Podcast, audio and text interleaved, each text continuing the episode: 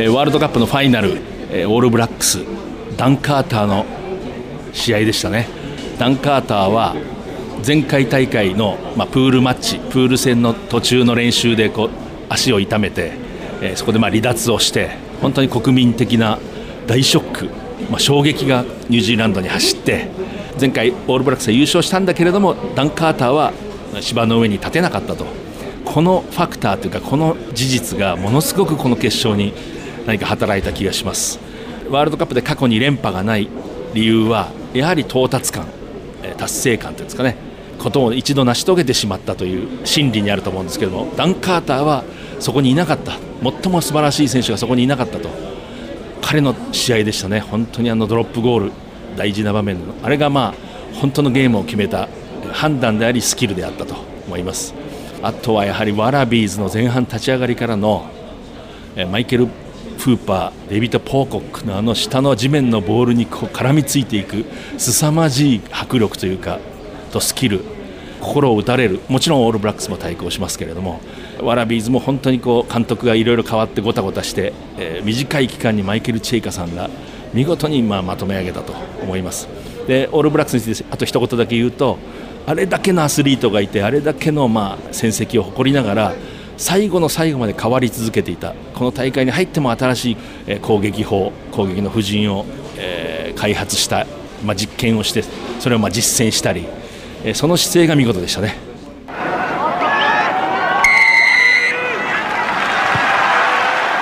藤島大の楕円球に見る夢スペシャル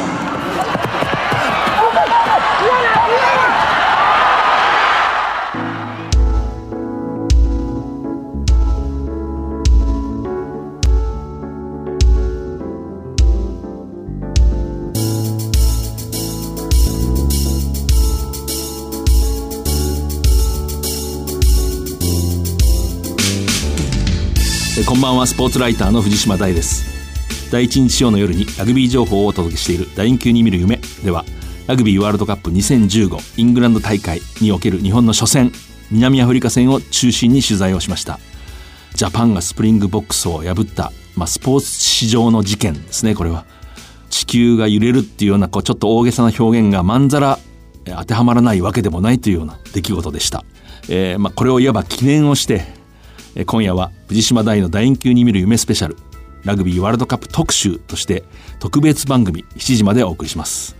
ゲストを紹介します専門誌ラグビーマガジンの田村和弘編集長です。よろしくお願いします。よろしくお願いします。えこの後日本代表東芝ブレイブルーパスの広瀬俊明さんに電話をつないでこのまあ忘れがたい大会あの快挙について伺う予定です。お楽しみに。藤島大の楕円球に見る夢スペシャル。この番組はラグビー女子日本代表を応援する西南商事の提供でお送りします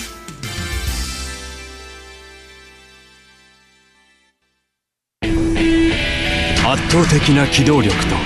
高い技術力そしてそれを生かすチーム力西南商事のリサイクルで東北の未来を笑顔に Recycle more. We can. 今トップリーグのカンファレンス、まあ、記者を集めて会見などをする場所に、えー、五郎丸歩さんが来ています。少しだけご時間をもらって聞きたいと思います、まあ、4年前から本当にこういうふうな状況になりたいと、えー、願ってハードワークし続けてきた結果がこうやって日本の皆さんにラグビーというスポーツが受け入れられて非常に嬉しく思ってます、ね、子供をねあのサッカースクールに連れて行った私の知人がサッカーの子供たちがフリーキックのして全員あのポーズをしてたと本当にそれを見たって言ってるんですけどもね。なんかあのキックのポーズも含めてどうですか？うんまあ自分のあのねポーズがをきっかけにラグビーというスポーツを知っていただくというのは非常に嬉しいですね、はい、次のトップリーグね。それから今後のラグビーの活動に向けて今、まあ、使命感があると思うんですけどここ日本のラグビーをね今トップリーグに向けて一番考えてることなんですか？やっぱり今、ラグビーというスポーツに非常に注目が集まっている中で、えー、ワールドカップを経験したメンバーと、えー、また経験してないメンバ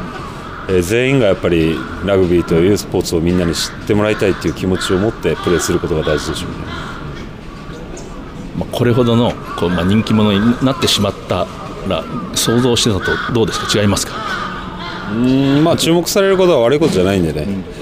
うんまあ、自分だったり他の代表選手とかをきっかけに、えーラグビーを知っていただいて2019年のワールドカップを、えー成功させればと思います。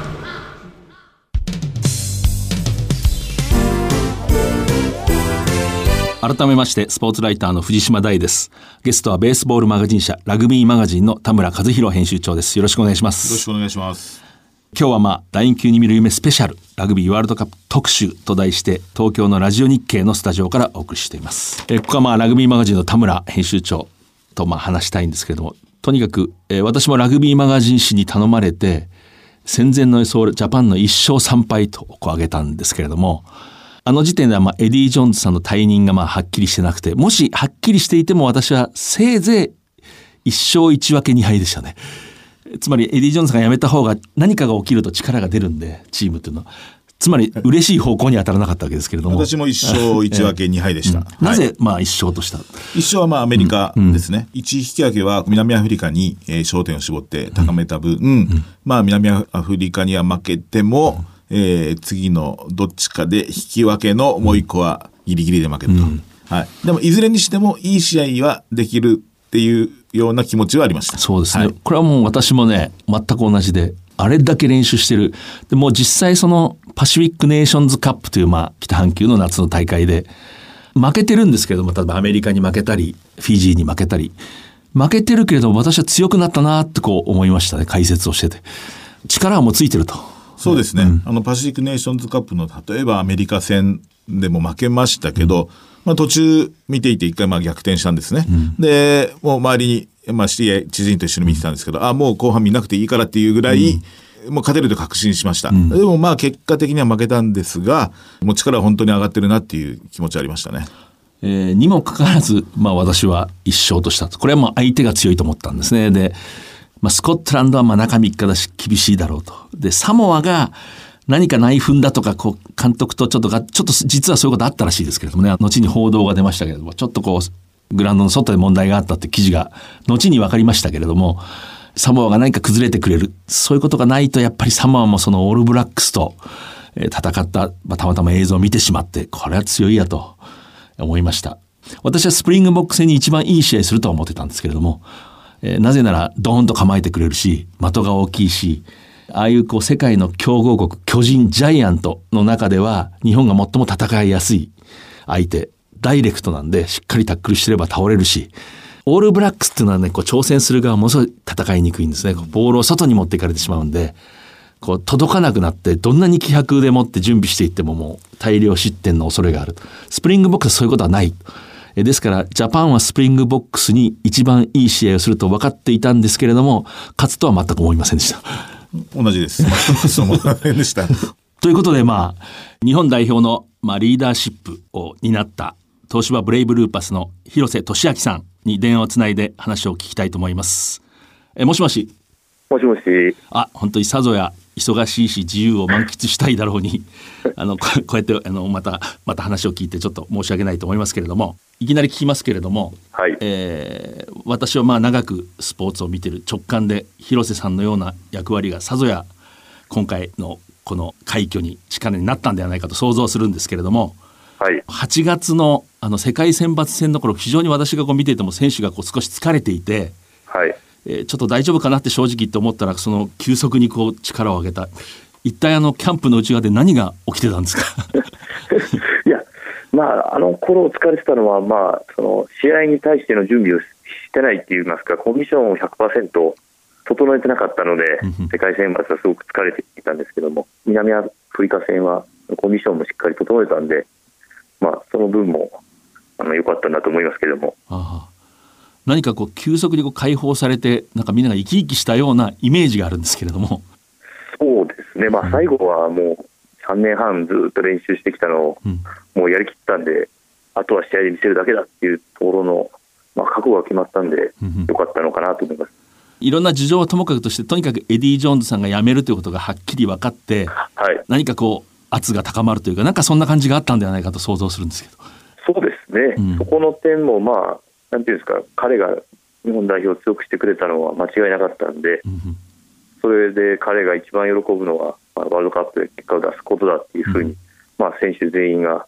その、まあ、やれることがはっきりした時点で余計明確になったところはありますね。なるほど。それとまあおそらくその廣瀬さんのようなこう経験のあるこうシニアの選手確かあのエディ・ジョーンズさんが最初にこのキャプテンに選んだ時の記者会見で sensible って言ってたんですけどもこう直訳すると分別があるとか、まあなんていうか賢いっていうやっぱりはい。非常にそういう役割を最後までね、まあ、おそらく担ったんだと思いますけれども多分あのエディ・ジョーンズさん激しい性格だしわーっとこう選手にこう圧力をかけてる時にこういわば玉よけのような仕事をしたんじゃないかとそんなことないですか？いや、そんなことあります。そうですか。はい、困ったらあのメールや電話が来て、はいはい。はい、広瀬集合ということで、あ夜な夜な呼び出されたり、次の日にも、はい、合宿の最初の日ですかね、はいはい。にも、はい、ちょっと呼び出され、どうなってるんだということは多々ありました。あそうです。かそれはもう大会が近づいてもずっとそう。そうですね、はい。まあ比較的ずっとありましたけど、まあ最後、エリーさんがまあ辞めるってなった時点ぐらいからは、まあチームの状況も良くなったので、なかったですけども、まあ辛いというか厳しい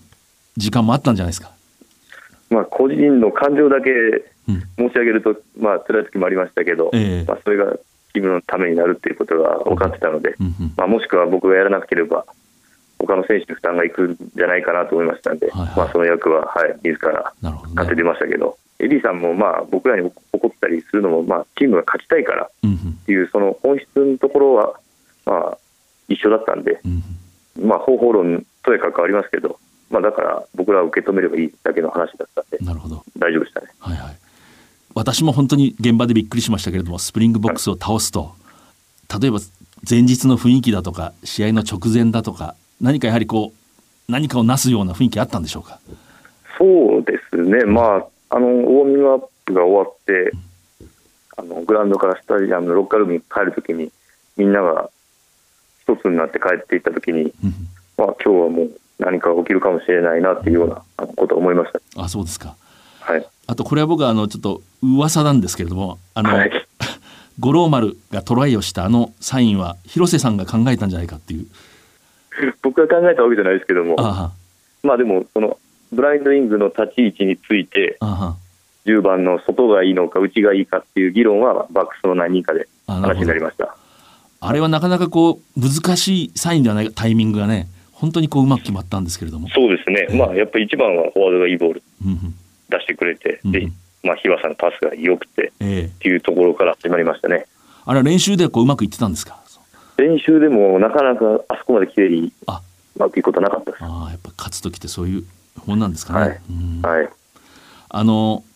スプリングボックスに勝って、まあ、その後本当にこうなんか一人の人間で言えば自信を本当に持ったような感じで、うん。私はむしろ最後のアメリカ戦にも本当に日本が強くなったなとうん。なんか感じたんですけど、なんかもうはい。次元が少し違ってしまってるとアメリカと。まあそうですね、まあ、南アフリカとサモアの試合っていうのは、ゲームプランがすごくうまくいったので、うんうん。まあ、100%の力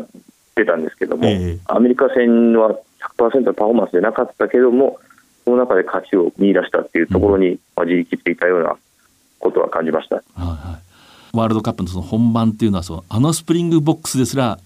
ナイーブになる瞬間があると、うんうんうん。本当にこうねなんかラグビーってこうナイーブを押し付け合うようなところあるんだけれども、で最後のアメリカ戦なんかはもう日本が全くナイーブではなくなってると。はい。なんかそれをすごい感じたんですけどね。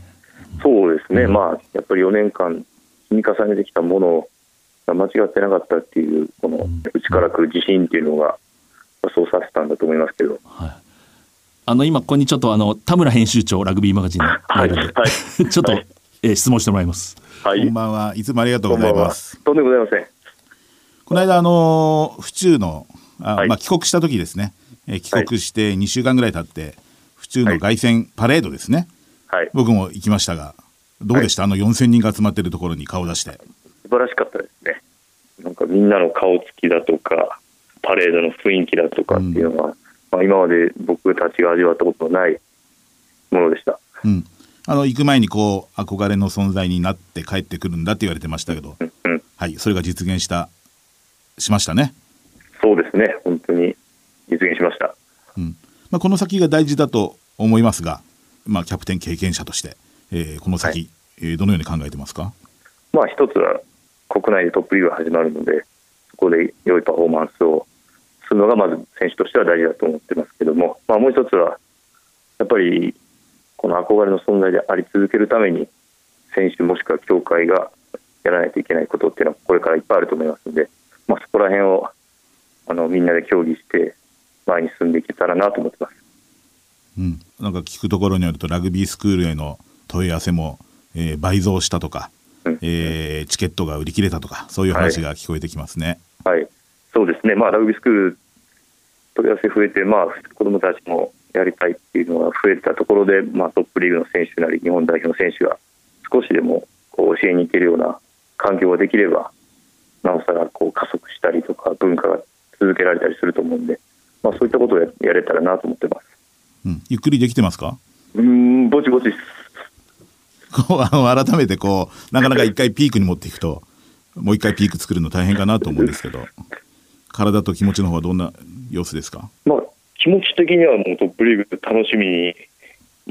すごいしてるんですけども体がちょっとまだ、まあ、時差ボケもあったり、まあ、やっぱりこの3年半の集大成が終わったっていうところでちょっとついていってないようなところがあるのでできるだけのことをやって開幕を迎えたいなと思ってます。あの藤島です最後あの本当にこう改めてラグビーのこう魅力っていうのを広瀬さんの言葉で語っていただけると嬉しいんですけれども。そうですね、もう本当、まあ、多様性っていうのが一つあの大きな魅力だなと思ってましたけども、まあ、こうやってみんなで努力してですごい勝てないと思われた相手に勝って日本だけじゃなくて世界の人に喜んでもらえるあのスポーツって改めて素晴らしいなと思います、うん、今日はあの本当にまあ忙しいところつきまとって申し訳ありません。ありがとうございます。とんでもございませんこちらこそありがとうございました。ありがとうございます。はいありがとうございます。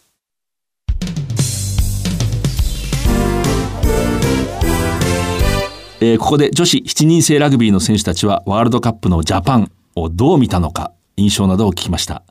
浅見恵子ヘッドコーチです。そうですね。今回のあのエリージャパンの映像を見ててもやはり15人が立ってるシーンが多かったと思うんですよね。あの相手チームが倒れていてもすぐ立ち上がってすぐディフェンスラインを引いてしつこくまたディフェンスに行ってっていうところは私たちも非常にそこはあの求めてるところは、まあ、レベルはちょっと違いますけれども我々も7人が全員早く立って早くプレッシャーかけて早く戻ってとか早く倒してとかっていうところは全然変わらないのでそこは本当に私たちのいいイメージというかエリージャパンのディフェンスとかっていうところは非常にい。いイメージになってます。えー、中村千春キャプテンです、まあ、夜だったのもあるんですけど合宿中だったのでみんなで集まって見れるところは見てました立川選手のあの体を張ったプレーっていうのはすごくみんなかっこいいなってずっと見てましたジャパンのプレースタイルっていうところは通じてるものがありますし日頃世界一の練習量をして世界一の運動量をピッチの上で見せるっていうところは私たちと同じスタンスなのであこうやって世界をに勝っていくんだなっていうところを見せていただいたところもありますしやっぱり日頃の運動量っていうのはこうやっていい土台になるんだなというかすごくヒントをもらった感じがします。山口まりえさんです、まあ、特に南アフリカ戦は本当にあの感動的だったというか歴史的な勝利って言われてすごいそこであの盛り上がったと思うんですけど私たちもすごいいい刺激を受けましたしその一戦一戦今回のワールドカップは本当に見てて刺激を受けて自分たちも男子から学ぶものたくさんありましたしもちろんその日本のラグビー選手もそうですけどあの海外でプレーしてるあのラグビーの選手の、まあ、ステップですとかディフェンスですとか、まあ、いろんなそういうところを見ていい刺激を受けました。えー、桑井あのさんです。7戦のやっぱり最後のヘスケスさんがトライするところのこう全部の前の過程も含めてそこはすごい感動しました。金松由香さんです。こう粘り強く体が小さくても低く突き刺さるタックルであったりこうみんなに勇気を与えるプレーであったり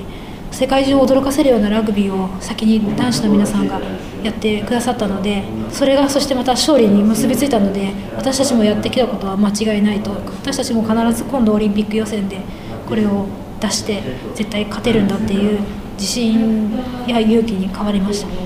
アジアの1枠を取る。その先にあのオリンピックで金メダルがあると思ってます。あの私もね立川理道、えー、彼がねスプリングボックス戦も見事でしたね。サンデータイムズという雑誌が彼の名前を挙げてましたけどもね、スプリングボックスのセンターに勝ってたと。私はそれ以上にアメリカ戦の立川がもう完全にこう、あの巨大なセンター、怪力のセンターにも負けていない本当にたくましい堂々たる姿に感動しました。あの大会から戻ってきて僕話を聞いたんですが、こんなに、えー当たらなきゃいけない大会になるとは思ってなかったって言ってましたね。まあやはりこうスタンドオフのつもりで行ったので、えーで、まあ、彼はでもいろんなあのシチュエーションを想定していくって言ってたんですね。えースタンドオフとしてもし前半リードされたらこう、でもその中に自分がセンターに行くっていうのもちゃんと選択肢には入ってたと。ただ13番は考えてなかったと。ああ、まあそうでしょうね。はいうんえーそれではここで帰国したえー日本代表選手に、えーこの番組がインタビューをしました。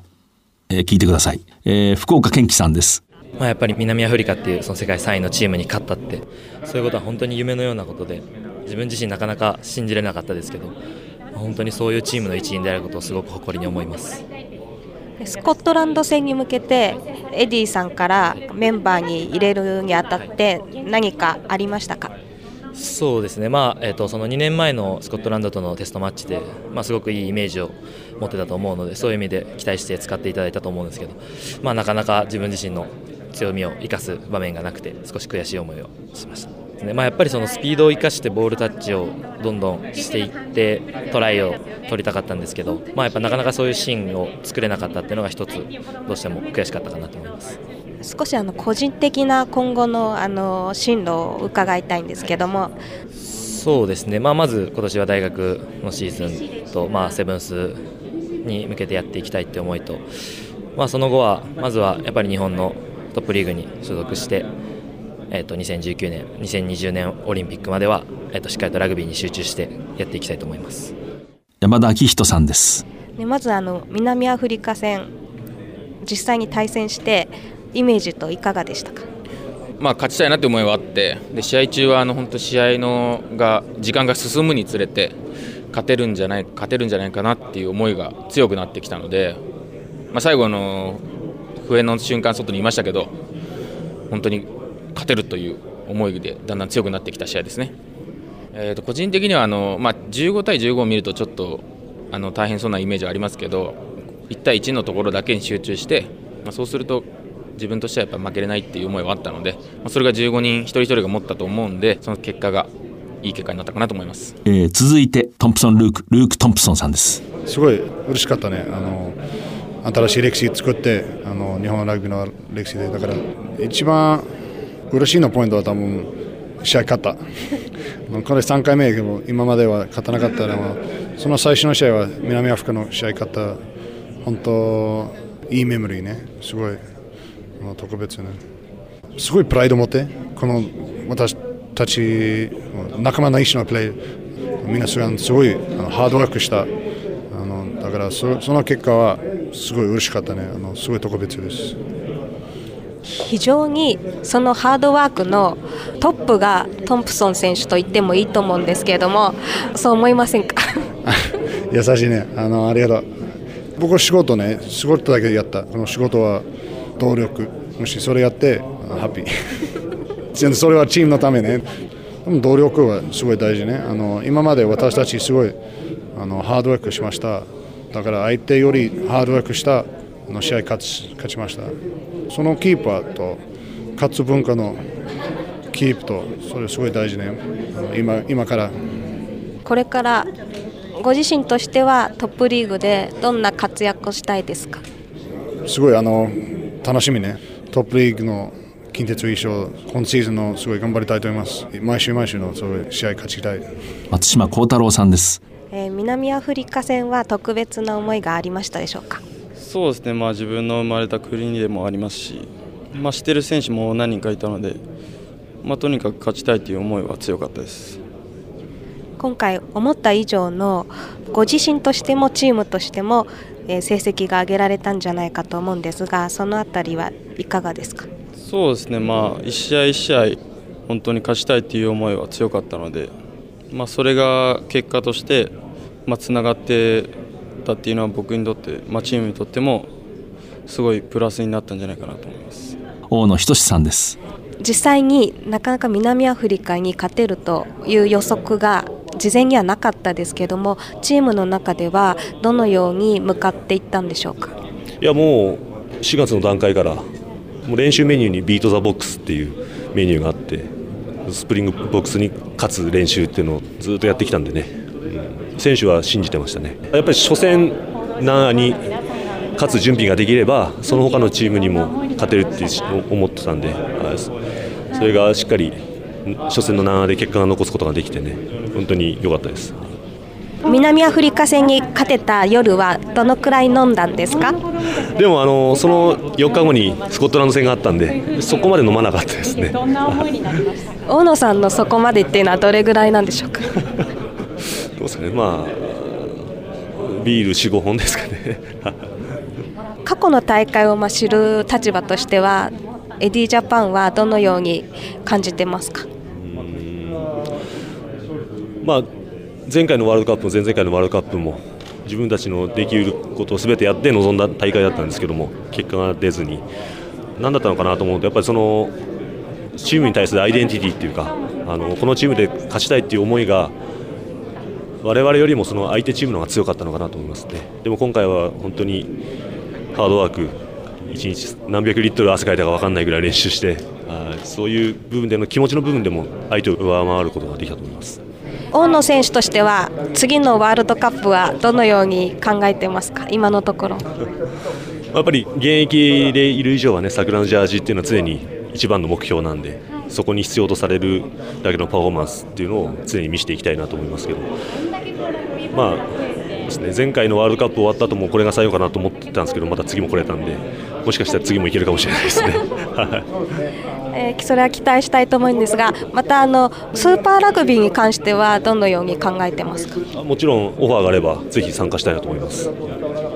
では最後にファンの方にメッセージをお願いします、えー、ラグビーワールドカップ応援ありがとうございました、えー、今のこのラグビー人気をね文化として根付かせるためにトップリーグも頑張っていきますのでぜひ皆さん応援よろしくお願いします、えー、田中文明さんです。3勝できたっていうことはすごい嬉しいことなんですけどもこう目標であったベスト8に行けなかったことは本当に悔しいことです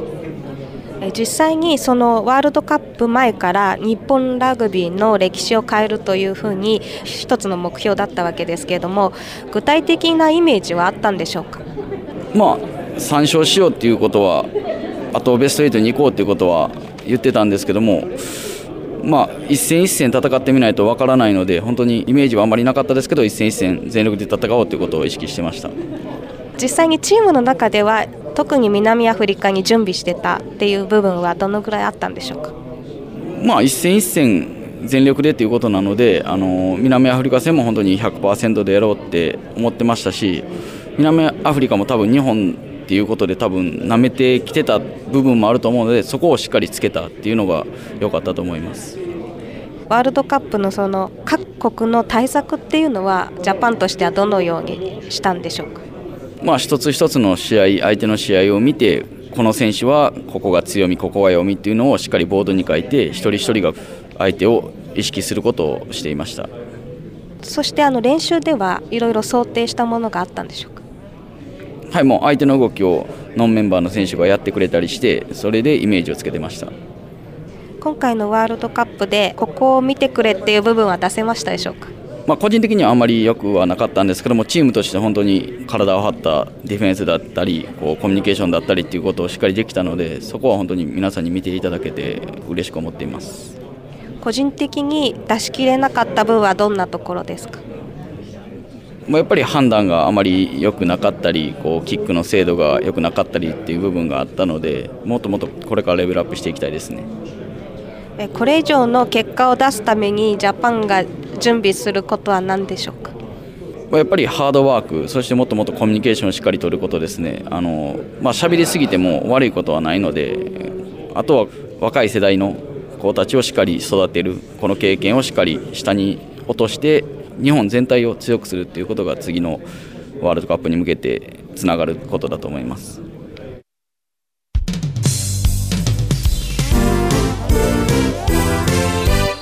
えここでまあワールドカップの総括というのかこの大会の特徴というか、まあ、それを振り返る、え話をしたいと思います。えー、まあ田村さんの印象はどうですかね？まあ、ラグビーマガジンの予想が大外れの大会というのが 一番大きいですね。まあ、日本の成績といい、えーまあ、決勝は、えーオールブラックスとイングランドが当たるだろう。史上最高の雰囲気の中でやる。はっきり書いたんですけど、全く当たらないですね。で、続く候補がアイルランドだって書いてあるんですけど、これも外れました。見事です、これは。はい。まあそのもともとこのどこが優勝するかなかなか、まあオールブラックスが本命であるけれども、なかなか簡単に予想できない大会。だから面白いという、まあ、とされていたんですけれども、まあ何しろ大会2日目に驚くべきことが起きて、つまりジャパンがスプリングボックスに勝つと。これ本当にそうですね。あれがもう大会のなんかを彩ったというか方向を決めてしまったような。あと何が起きても驚きはもうなくなってしまったと。そうですね。うん。そういう感じしますね。で、まあ、ジャパンのその、なんて言うんでしょうね、心理的な影響があったのかは、まあ、確かめられはしませんけれども、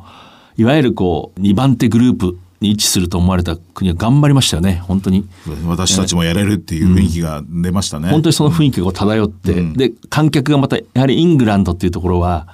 やはりスポーツ観戦文化としては何と言っても歴史があるので、非常にそういうところの勘も鋭いし、振る舞いもこう正しいというか、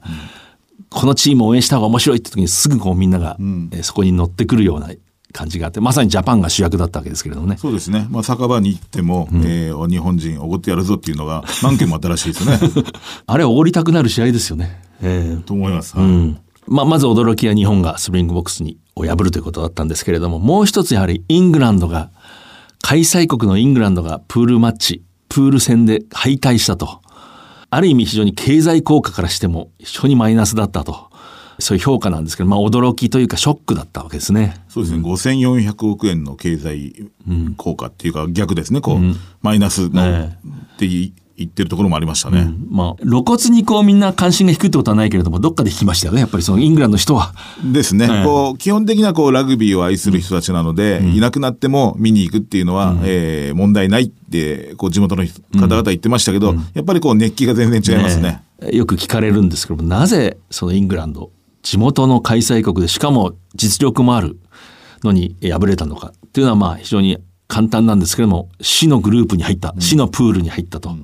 いうことなんですけれども、それすなわちイングランドとウェールズと、そしてオーストラリア、決勝へ進んだ。えーが同じグループに入った。しかも4番手とみなされたのがフィジーという、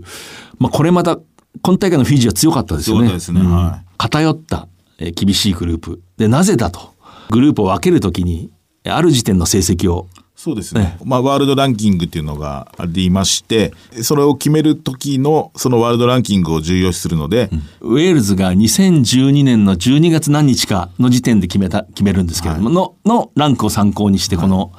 えーまあ、プール分けがあったわけですけれども、ウェールズが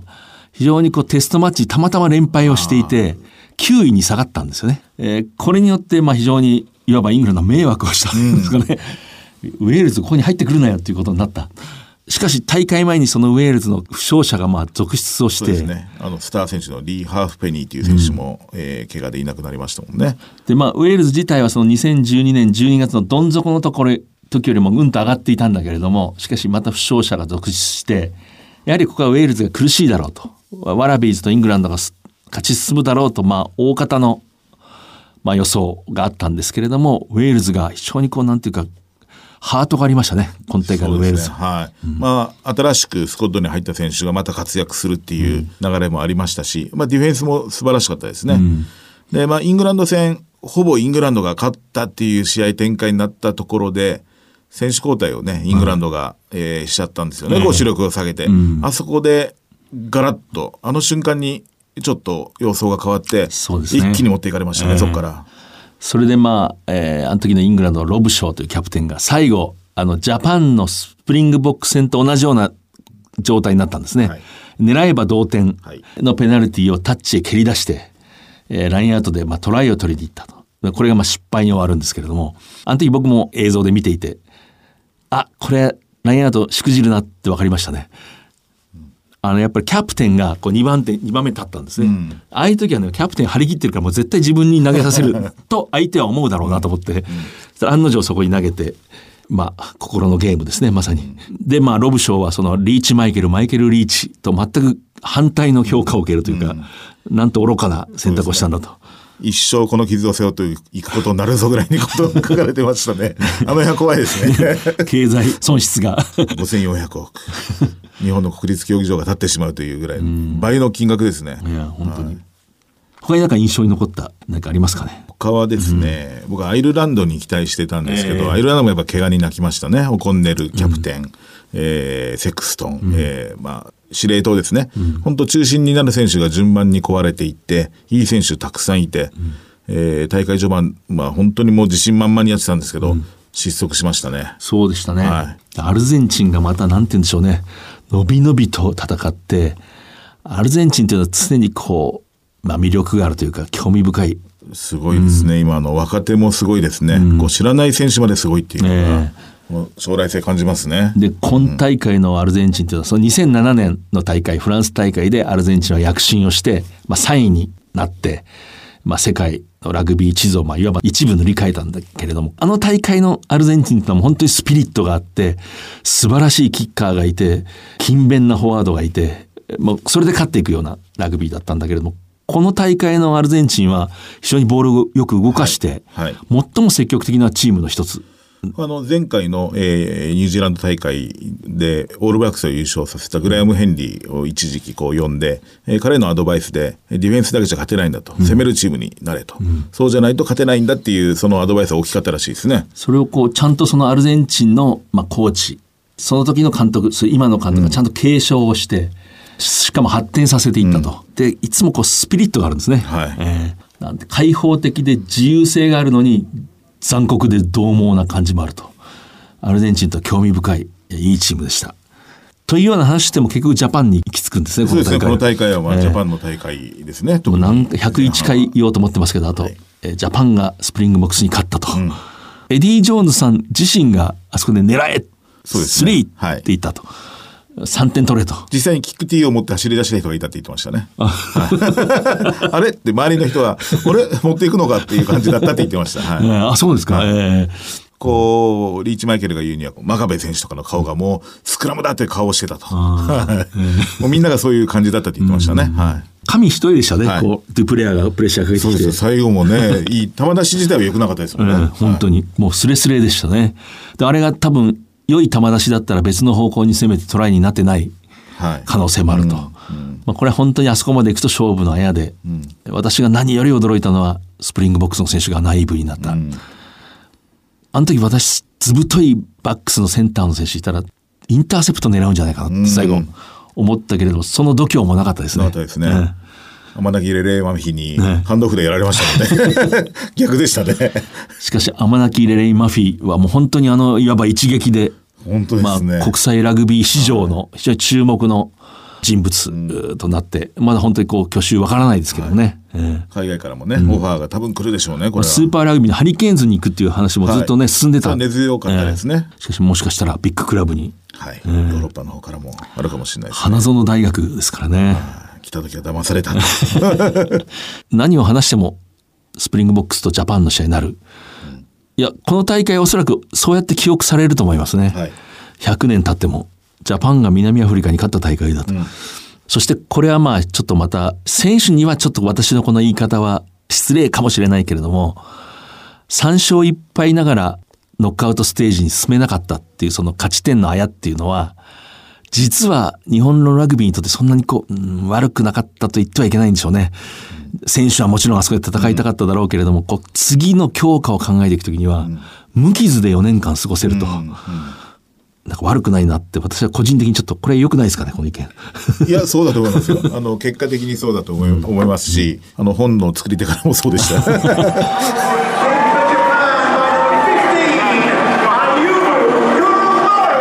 でまあこの大会印象に残る選手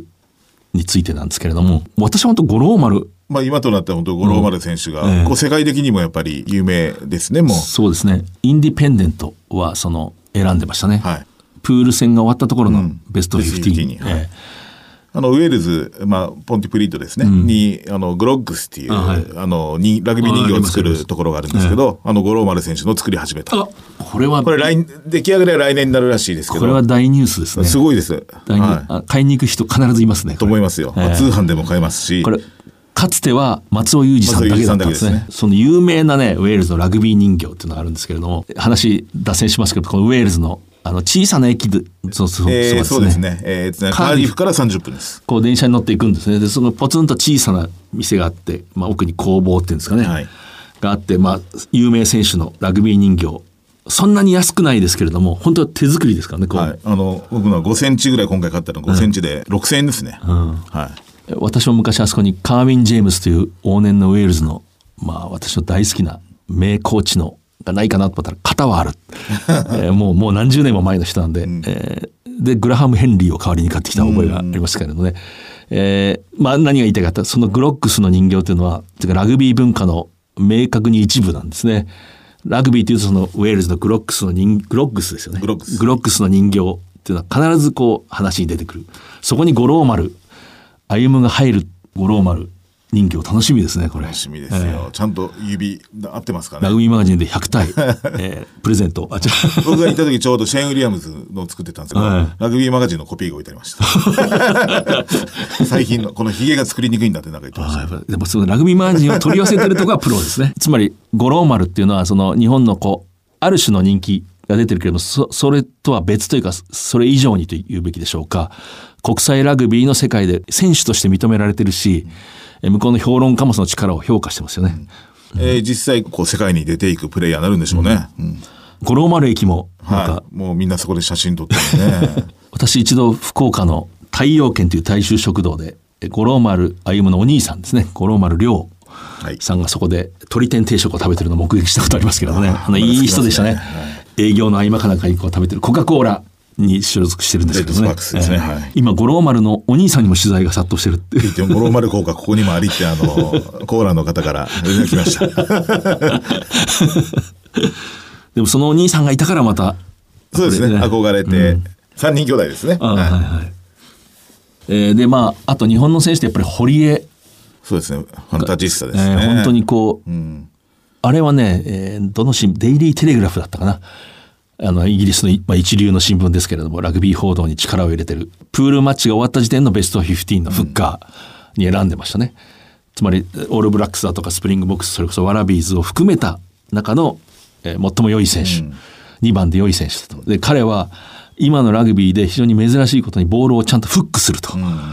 今フックする人ができなくなった、みんな要するに足を出してきれいにボールをかくことですけれどもね、まあそうですね。日本のこう生命線として早くボールを出すとか、この球出しのタイミングっていうのを変えなきゃいけないので、そういうちゃんと準備もしてきた中で自分のものにした技術ですね。うん。それと非常にこうディフェンスのリーダーシップというのがねこう映像で見返すとよくわかるんですけどもね、本当にこうハードタックルもするし周りに指示を与えながら、まあいわば待待つところは待てって指示を出す、で本当に倒す時は自分からドーンと言って倒す、多分ディフェンスのリーダーで相当そうですね。はい。まあキーディフェンダーって言われる人ですね。うん。彼が出ればみんな出る。はい。非常にこうパナソニックのねあの強固なディフェンスをこう,、こう想起させる仕組みをこう自らこう率先して浸透させて最後は安定してましたよね、テニスも、うん。あと堀江で忘れてはいけないのがアメリカ戦のトライのパスですね。最初のトライでしたか、あれ。松島選手にトライしたやつですね。あの最後のパス、ものすごい見事なパスですよあれ。してもう全てが今素晴らしいですね。今回、堀江さんはあのチームをどのようにまとめたか、まとめる部分で、広瀬さんなんかと協力した部分あれば教えてそうですね、まあ、広瀬さんとはいろいろコミュニケーション取りながら、まあ、僕自身まとめるというか選手がやりやすいようにやっていきたかった選手なので、まあ、リーダー陣ですけど僕らはスタッフでもないし一選手なので選手が他の選手が思ってることを、まあ、伝えればいいかなっていう感じでそれをやっていたら、ね、自然とね選手もどんどんやりやすい雰囲気ができてきたのでいろいろコミュニケーションも声も出てきたんじゃないかなと思いますね。あのパナソニックのディフェンスシステムとか、多少あのチームに取り入れたところありますか？ああ、全然あります。それはあのディフェンスコーチには内緒でそういうことをやっていったので、それはありますね。でまあこの大会総じてこう見渡すというんですかね私はそのラグビーマガジンの予想でもワラビーズ優勝と一応、えー挙げたんですけれどもこれはまあ若干の穴を狙う気持ちもなくはないですけれども今のマイケル・チェイカさんという監督が来ても明らかに改善されてるのででオーストラリア人っていうんですかねオーストラリアの選手ってこういう短いこう大会でぐっと集中して勝ち抜いていくようなのが得意なんですね。その意味であり、まあ、決勝へ進んだんだろう。ただしスコットランドにはまあ、レフリング、最後非常に話題になりましたけれども、えー苦しんで、えーオールブラックスはどうですかね？オールブラックスやっぱりピークをこの辺に持ってきましたね。あの、ノックアウトステージに入ってからもうグッときましたよね。まあ、あの、オールブラックスはなんていうかもう身長の上に身長を期すというようなね、まあ、過去にやはりそのノックアウトステージで優勝候補最有力と歌われながら敗れた苦い経験をね、繰り返してるので、前回大会優勝していてもまだ安心はできないという感じで、本当に慎重に。慎重。でダン・カーターが本当に上手ですね、見てると。そう。オールブラックスはダン・カーターが実は前回大会で途中で負傷をして、その最後の優勝したところにいなかったというね、ちょっとこの X ファクターがあるんですね。決勝すら初めてですもんね、彼は。まあ、それまで行ってないですけどね、チーム自体が。だこれが要するにオールブラックスに強みになったってことですね。でまあこの大会こうジャパンとしては3勝1敗、まあ、いよいよ4年後に、まあ、日本大会があると。これはもうラグビーマガジンとしてもね、おそらくその頃は体を張った戦いをしなくて習慣化を狙ってますので、あの、順調に進んでいってくれないと困りますね。で、まあ、次の大会に向けて、まあ、ジャパンの強化含めて、こう、そうね。編集長が意見、まあ今回、まあ、エディ・ジョーンズヘッドコーチが、えーまあ、いなくなるということで、ここでの強化はすごく大事ですね。まず誰を選ぶのか、最初のこうセレクションですね、こう日本協会強化スタッフの力量が問われるところですね。えーここで間違いないことですね。はい。